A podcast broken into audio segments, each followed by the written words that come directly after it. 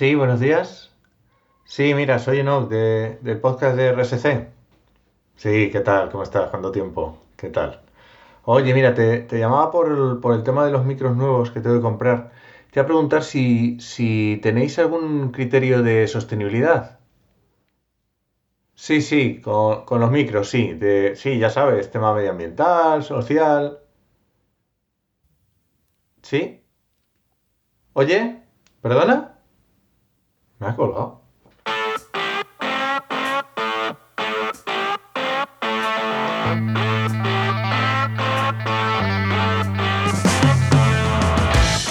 Bienvenidas y bienvenidos a RSC, Rescate Sostenible Corporativo. tu podcast salvavidas para sobrevivir en la selva de la sostenibilidad sin morir en el intento. Somos Paula Baldó, transformadora sostenible que puedes encontrar en enviral.es y Enoc Martínez, estratega de la comunicación que puedes encontrar en enochmm.es. Hola, hola Paula, ¿qué tal? Muy bien. ¿Qué Bueno, dentro de lo que que he estado enferma toda la semana, como quien dice. En realidad, yo creo que he estado toda la semana. Lo que pasa que el lunes tenía una cosa importante y aguanté. Y luego ya... Y el martes ya caí de pleno. Ahora Bueno, estoy con una dosis de paracetamol potente aquí, entre pecho y espalda, Bueno, pero bueno, entonces vamos a hacer lo que podamos, no hay problema. lo que se pueda. Muy bien. ¿Qué, qué vamos a hablar hoy? Pues hoy vamos a hablar de compras. De. No, no es porque estén en rebajas todavía Ah, algunas claro, tiendas. eh, yo lo estaba no, pensando, digo, ostras. Pero vamos a hablar de compras sostenibles. Ah, vale, vale. bien, vamos a ver bien. cómo vamos a poder enfocar un poquito. Oye, porque dentro de toda la estrategia de sostenibilidad de las organizaciones necesitamos también tener en cuenta algo tan importante como son las compras. Muy bien. Me gusta. Así que bueno, yo creo que puede ser interesante. Vale, venga, pues entonces, ¿cómo lo, cómo lo enfocamos esto? Bueno, yo creo que primero vamos a hablar un poco de en empresa qué implica esto de compras sostenibles y luego me voy a aprovechar de tus conocimientos sobre la administración pública para que. Contemos también la otra versión porque no es exactamente igual, el enfoque es un poquito Dos. es un poquito distinto. Dos pinceladas, nada hay más historia. Vale, Entonces, lo primero que me gustaría dejar claro es que como vamos a hablar de empresa hay que distinguir entre compra sostenible y consumo sostenible. Porque la compra sostenible es la que hace la empresa. Mientras que el consumo sostenible es lo que hacemos nosotras y nosotros todos los días. Esas compras con criterios de sostenibilidad, éticos, etcétera, etcétera, entran dentro de lo que se llama consumo sostenible. Vale, Entonces, esa parte nuestra la vamos a dejar aparte. vale. Porque eso ya son cosas que tienen. Bueno, para otro episodio directamente responsabilidad toda la perso- parte del. Responsabilidad personal, vamos a decir. Sí, es dentro de la responsabilidad personal. Vale. Pero las empresas lo que hacen son compras. Entonces, pincelada básica, ¿qué es compras? Pues nada tan complicado como es eso, comprar, adquirir bienes, servicios de cualquier proveedor o empresa proveedora. Cuando le añadimos el adjetivo ahí sostenible, ahí cambia un poquito.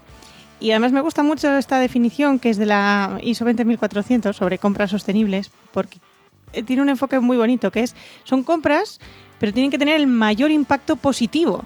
Vale. O sea, aquí no hablamos de reducir el impacto, que también lo tenemos que tener en cuenta, sino que nuestras compras tienen que tener impacto positivo, al revés. Muy bien. Entonces es un enfoque muy chulo. Entonces, me da igual que sea impacto positivo ambiental, social o económico, Sí, y además o- con enfoque de ciclo de vida. Vale. O O sea, nuestro querido ciclo de vida, que siempre acaba saliendo tarde o temprano. o sea que tiene que ser un balance, por supuesto, ambiental, social y económico, y además fijarnos en todo el ciclo de vida del producto o, o lo que estamos o comprando. servicio que estemos comprando, exacto. Y hay que intentar, pues eso, mayor impacto positivo, intentar minimizar, si hay algún impacto adverso, minimizarlo dentro de lo posible. Muy bien. Pues, ¿Por qué nos interesa? ¿Por qué las empresas suelen trabajar esta parte? Pues mm, por un lado, mm, muchas veces es cuestión de cumplir legislación. Hay veces que para cumplir legislación vamos a lo directo, o sea, tenemos que cumplir normas. Y si tenemos que cumplir normas, pues esto ayuda. Hay muchas veces que tenemos a clientes u otros grupos de interés detrás diciendo, oye, eh, estos materiales, estas materias primas, esto que utilizas, ¿de dónde viene? Eh, cuéntame, hazlo bien. Pero también tiene cosas muy chulas, como por ejemplo que nos estimula procesos de innovación, por ejemplo, en la organización, porque nos obliga a repensar cómo compramos, qué compramos y a veces incluso cómo hacemos ciertas cosas. Entonces puede estimular ese tipo de cosas y hace cosas tan chulas como reducir riesgos en las empresas porque una cadena de valor o una cadena de suministro sostenible es mucho más estable que una cadena de suministro tradicional. Y yo siempre tirando para la parte de la administración, si te quita posible, o sea, si estás haciendo cumplimientos de legislación, que los estás cumpliendo precisamente porque estás yendo a una compra más, vamos a decir, más restrictiva, Sí, pues mm, ahí también te estás quitando riesgos de incumplir determinadas leyes. ¿eh? exacto.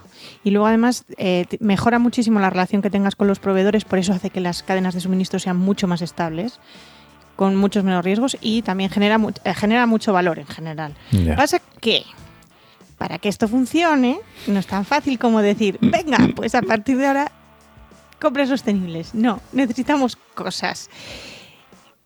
Cosas y, y recursos en general. Una de las cosas que se necesita para esto es que haya alguien, eh, o sea, que haya impulso real desde la parte de la empresa. Me da igual quién, el jefe, gerente, dirección, tal, para que esto sea así. Si no hay ese impulso real, eh, es un esfuerzo titánico que va a acabar en agua de borrajas. No, no servirá para nada. Entonces O sea necesitamos que eso. o alguien pone la exigencia de decir esto hay que hacerlo y punto, Y punto. o no hay manera. Y no, no hay manera, porque es que además eh, yo que he tenido la, la oportunidad de formar en estos temas a departamentos de compras, eh, las quejas que tienes o los comentarios o las críticas que tienes a esto es, es, que, es que no tenemos tiempo, Es es, un- que además luego te piden que sea el más barato y no sé qué, o sea, son... Claro, Es un- entonces es un dolor de son incongruencias Claro, es un dolor de cabeza más para la persona.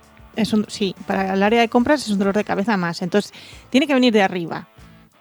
Porque si no, y, y- y muy claro además. Entonces, si no, no se, no se, no se avanza. ¿Qué más cosas necesita? Pues justo lo que se estaba quejando esta este ejemplo de persona, que han sido varios los que me han dicho esas cosas, que es tiempo. Claro. Hace falta tiempo. Transformar tu cadena de suministro de la que has tenido de toda la vida a una cadena de suministro sostenible, necesitas tiempo para investigar eh, lo que llevas comprando toda la vida, cuáles son las alternativas. Tiempo para investigar a quiénes estás eh, comprando ahora mismo y si cumplen determinadas cosas. Y tiempo también para buscar nuevos, porque en muchas ocasiones vas a tener que buscarte la vida para encontrar otros proveedores. Cualquiera que haya tenido una empresa o una organización sabe que buscar proveedores es uno de los mayores dolores de cabeza. Y cuando consigues uno, uno bueno, rezas Para que, para que no se. para que no haya cambios con él y funcione Exacto. siempre bien. Exacto. Además, también hace falta un poco conocer, saber. Necesitamos entender pues, eh, todos esos sellos, etiquetas, certificaciones que nos ponen ahí delante, pues si sirven, si no sirven, si son ecoetiquetas inventadas o si son ecoetiquetas de verdad. Y claro, para eso hace falta tiempo también y, y esfuerzo de conocer, aprender y normalmente, por eso he dado yo estas formaciones ¿no? a departamentos de compras, precisamente para que puedan tener una base sobre la que trabajar. Y luego es importantísimo hacer un ejercicio de transparencia muy gordo. Esto además porque les estás pidiendo a tus proveedores determinadas cosas que como tú no las cumplas tampoco, demuestres tu parte de transparencia, mal vas. Y unos ejercicios de ética muy mucho más grandes de lo que pueda parecer. O sea, sí, porque parece, bueno, si hago compra sostenible porque mi proveedor cumple esto, esto y esto, pues ya está, ¿no? Eh, ojo, porque también tú tienes que poner de tu parte. Tienes que evitar, pues, por ejemplo, hay una cosa que se llama lo de eh, evitar ser cómplice o evitar la complicidad directa o beneficiosa o silenciosa, que es muy fácil entender lo que es una complicidad directa, que es que la organización se beneficia sabiendo de que se están cometiendo cosas que no deberían ser, pero hay otros tipos de complicidades que se obvian en las en, sobre todo en este tipo de relaciones en las cadenas de valor, que es la beneficiosa, es en plan, yo sé que más allá lo están haciendo mal, pero no lo estoy haciendo yo. Mm. Entonces, como no lo estoy haciendo yo, me beneficio de que por allá lo están haciendo mal, pero no pasa nada porque yo lo estoy haciendo bien. Ya, yo no quiero saber nada. Yo no quiero saber nada. Bueno, y, eso- y esa es la silenciosa también. Es que es cuando ni siquiera nos planteamos si se está haciendo mal. Ya. Entonces, hay que tener mucho cuidado con eso, porque cuando conocemos bien nuestra cadena de valor, sabemos qué está sucediendo, o deberíamos saber qué está sucediendo. Entonces, ojo con eso, porque a lo mejor tu proveedor cumple con todos tus requerimientos, pero tú sabes que el proveedor de tu proveedor, a lo mejor hay algo ahí que no. Entonces, vale, vale, vale. implica trabajarlo mucho. Ya, a lo mejor el- tu proveedor está comprando las materias primas y sabes de dónde vienen y no son la mejor procedencia. Claro, tu proveedor tiene su ISO, su eco- Ecolabel, su no sé qué, y dices, pues hasta aquí me vale porque mi proveedor lo tiene, pero hay que ir un poco más allá para evitar ese tipo de cosas. Y eso es un esfuerzo mm, bastante grande. Y luego también hay que integrarlo en todas las partes, porque es realidad que normalmente en las empresas grandes hay un departamento de compras y normalmente se focaliza aquí, pero muchas veces hay muchas compras pequeñas que no pasan por el departamento de compras. Sí. Entonces se suelen las organizaciones formar como este tipo de gente porque es el quien hace las- el volumen grande o el importante para el negocio, pero esas pequeñas compritas que hace un departamento de pues a lo mejor material de oficina que se encargan ellos mismos de gestionarlo o el catering que se encarga del catering que lo hace a lo mejor el departamento de relaciones institucionales en vez de el área de compras, ese tipo de cosas. Sí, o a lo mejor el departamento, los comerciales tienen autorización para hacer determinadas compras. determinadas o- compras o determinados gastos, exacto. Entonces, Claro. habría que entrega- in- inte- intentar que todo el mundo entienda que esto es para todos, no solo para el área de compras. A ver, hay estándares, que ya lo dijimos antes, la 20.400 20.400, para que nadie se piense mal los números. Que hay una ISO, oh, hombre. Hay por una ISO para variar, para variar hay una ISO como todo, pero no hace falta tener una ISO para hacer un compras sostenibles. No hace falta, de verdad. Entonces, ¿qué hay que hacer para tener un proceso de estos o- hacerlo un poco bien y ordenado? Pues por un lado, sentarnos a pensar qué expectativas y qué criterios vamos a tener. Ujú. No vale andar diciendo, pues ahora esto, pues ahora aquello. No, vamos a sentarnos y ¿qué le vamos a pedir a nuestros proveedores o proveedoras? Que tengan este sello, que no, Oye, existe ISO y dices que realmente no hace falta, pero mm, ¿está bien para fijarse en ella y tomar nota y...? Fenomenal, aunque Ah. es un poco densa. Vale, ya vale, aviso, es de estas ISOs un poco árida. vale, vale. Hay otras que se entienden un poco mejor, esta es un pelín árida, pero bueno, sirve, sí que sirve, es bastante útil Muy para bien. tener una base. Pero bueno, yo decía eso, vamos a buscar qué expectativas tenemos, qué les vamos a pedir, qué necesitamos, investigar también qué necesitamos antes de pedir. Y luego habrá que plantearlo a potenciales proveedores o los que ya tengamos y ver qué responden. Ojo aquí, porque va a haber proveedores que dirán, vale, estupendo, te respondo y fenomenal. Va a haber proveedores que dicen, eh, me hundes en la miseria eh, por pedirme esto, mm, no puedo. Y hay otros que te dirán, eh, me voy. Ya. Yo paso de estas exigencias y me voy. ¿Con quiénes habría que ver también y con quién trabajar? Tanto con los que te dicen que sí, y yo ah, personalmente considero que también es interesante trabajar con esos de me matas si me pides esto, pero todavía no me he ido. Porque esos son muy interesantes porque a lo mejor son a los que, y es una de las cosas que recomiendan incluso la mayoría de los mm, textos que hay a nivel de Organización Internacional del Trabajo y tal, que habla de cadena de valor sostenible, una de las responsabilidades de la empresa es ayudar a esos proveedores a cumplir los requisitos. No vale decir, oye, yo quiero esto, esto, esto, esto, esto y esto, y ya está. Y si no lo cumples, te vas. No, hay que. eh, estamos hablando de sostenibilidad. Esto estamos hablando de que hay una parte social. Estamos hablando de que a lo mejor que tú pongas unos requisitos eh, pone contra las cuerdas a determinados proveedores que viven de ti. Entonces tampoco te aproveches de eso. Si necesitas que esos cumplan, ayúdales. Bueno, y que, Dentro lo que entiendo que dentro de una organización eh, no te vas a plantear de decir mañana comienzo a hacer 100% compra, compra sostenible. Puedes a- hacer un horizonte temporal de mm, Sí, de tres años, cinco años. tres años, cinco y, años, y sí. poco a poco con los proveedores puedes acompañarles también. Sí, eso sí, si lo hacéis de 3 a 5 años, por favor, no me digáis que hacéis compras sostenibles cuando las compras en las memorias de sostenibilidad, cuando la compra sostenible implica un 1% del volumen de las compras. que también lo hay. que también lo hay. eso. Entonces, tenemos que ayudar un poco. Y entonces, en función de todo esto que hayamos planteado, es cuando ya empezamos a elegir con quién vamos a trabajar y, y tal. De hecho, si, si vamos a la ISO, que no os digo que no es obligatoria, pero sí que dice como que puedes hacer como una especie de poner como unos requisitos básicos que todos puedan cumplir Vale. o que la mayoría pueda cumplir y luego ir poner unos requisitos medios y luego como los avanzados así plus plus, o sea, como categorizar también un poco a tus proveedores en función de, mira, es que estos son el proveedor top, me llega hasta aquí y me da todo, pero luego tengo otros en situaciones intermedias que también oye, hay que valorar, incluso si podemos eso, empujarles para que puedan llegar a ser top. Vale, vale, vale. No creo que es muy, no creo que sea difícil, solo necesita tiempo. Ya. Tiempo y, y, Y ganas dedicación, y- sí. y de- sí, y, y conocimiento de un poco de eso, pues normativas, requisitos y conocer muy bien a tu cadena de valor, que muchas veces también es verdad que nos quedamos en que solo llegamos hasta el proveedor que nos trae hasta la puerta, pero no sabemos más atrás. Vale. Eh, déjame que hable un poco de esta parte en la administración y vete pensando algún ejemplo de. De cosas, ¿De qué? Que, de cosas que te hayas encontrado, que hayas dicho, que se te hayan puesto los ojos en blanco, de esto de madre mía. Vale. Bueno, a ver, obviamente en la administración pública también existe la compra y contra- le llaman, ahí se suele llamar compra y contratación pública verde, ¿vale? Por supuesto, obviamente viene de directivas europeas de contratación pública, que esto viene del 2014, varias directivas que luego se transponen a la normativa nacional con la ley 9-2017 de contratos del sector público. Quiero decir, no es una normativa específica para compra y pública es Directamente para cualquier licitación. eh, contratos del sector público.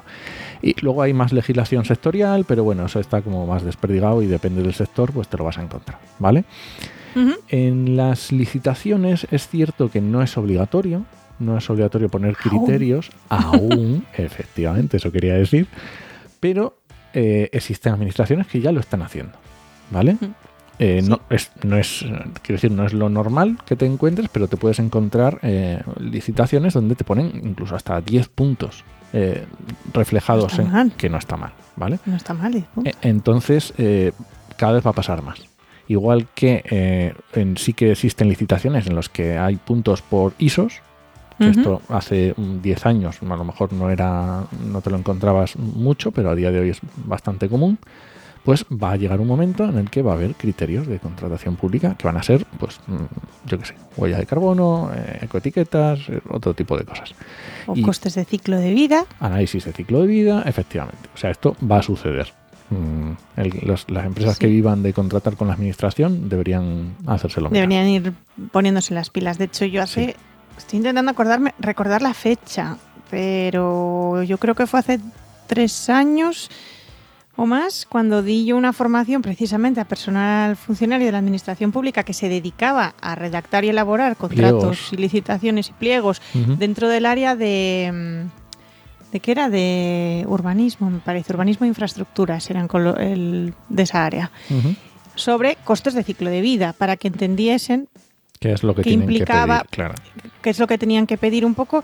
Y, y me acuerdo que les puse un ejemplo que les, que les gustó muchísimo en aquel momento, que era que eh, les puse un ejemplo de una licitación en concreto, de un caso que, que se podía, que era para iluminación, ¿no? Era para iluminación de un edificio público, en el cual les decía, pues mira, es que hay tres posibles licitadores en los cuales eh, pues uno te puede ofrecer esto por tanto dinero, este por tanto, este por tanto, y entonces uno era con un tipo de iluminación, otro tal y otro iban como con más criterios.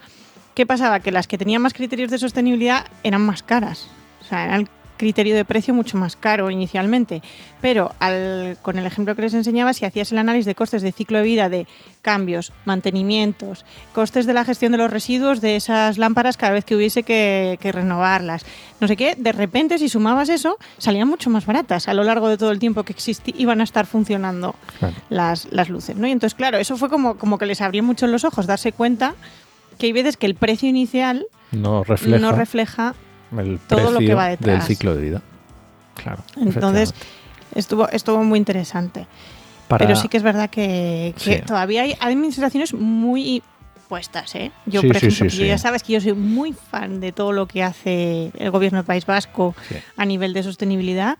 Ya hace años sacó un programa eh, País Vasco con ayuntamientos para hacer un experimento, o sea, en plan prueba piloto de vamos a ver qué tal se nos da esto de la compra pública solo con un tipo de producto en concreto. Yo creo que eran con ordenadores o equipamiento electrónico para las administraciones o algo así.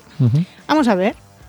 Y de hecho tienen publicado en el IOB un, un documento sobre errores aprendidos. ¿Qué pasa?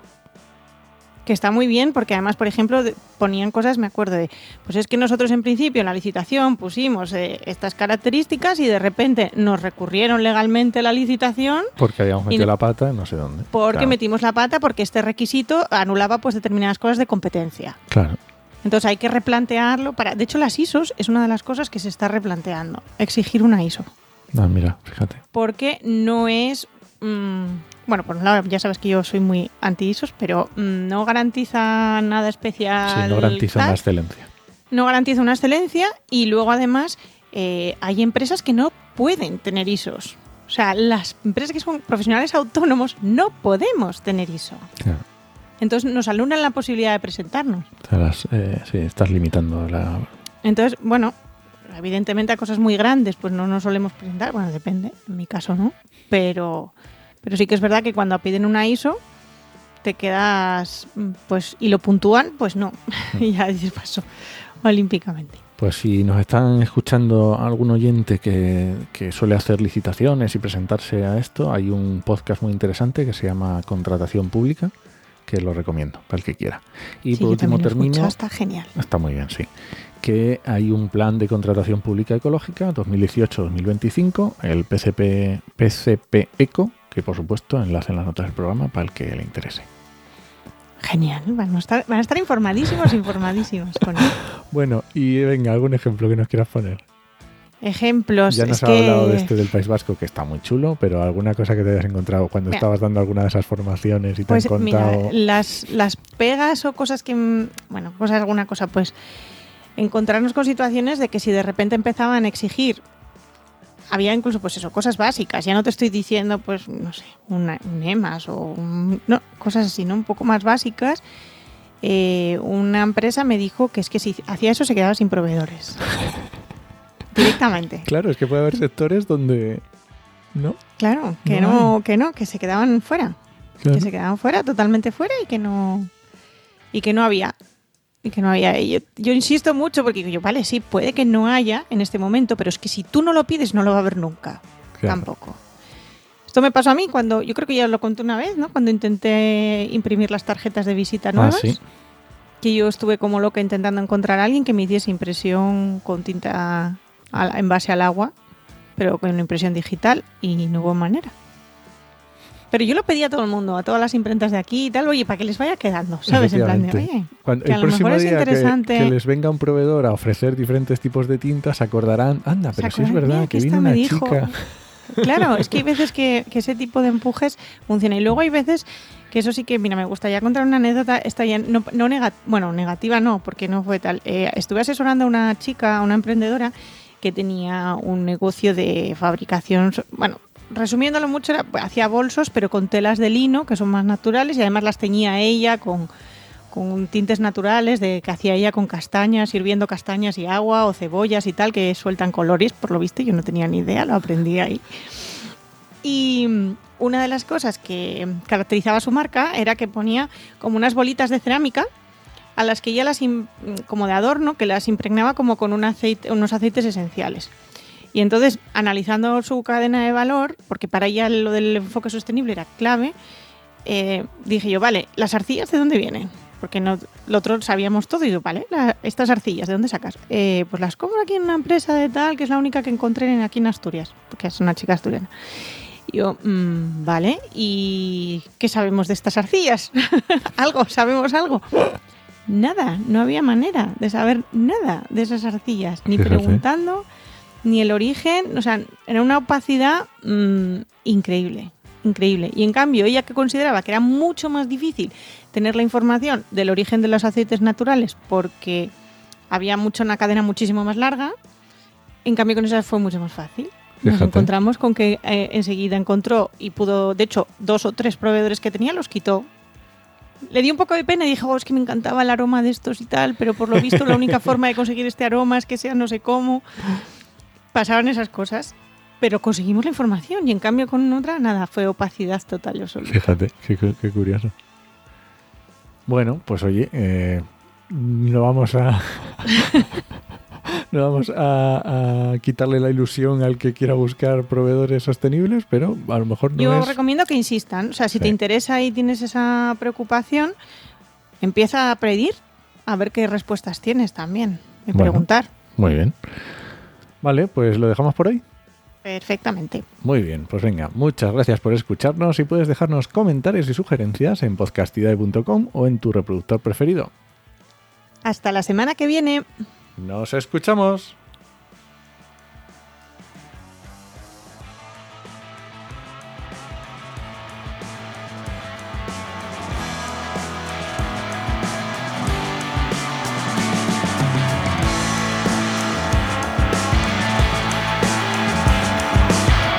Chica lo pasó mal, ¿eh? quitando algunos aromas de esos. Normal. Me da ¿no? mucha pena porque eran de sus preferidos.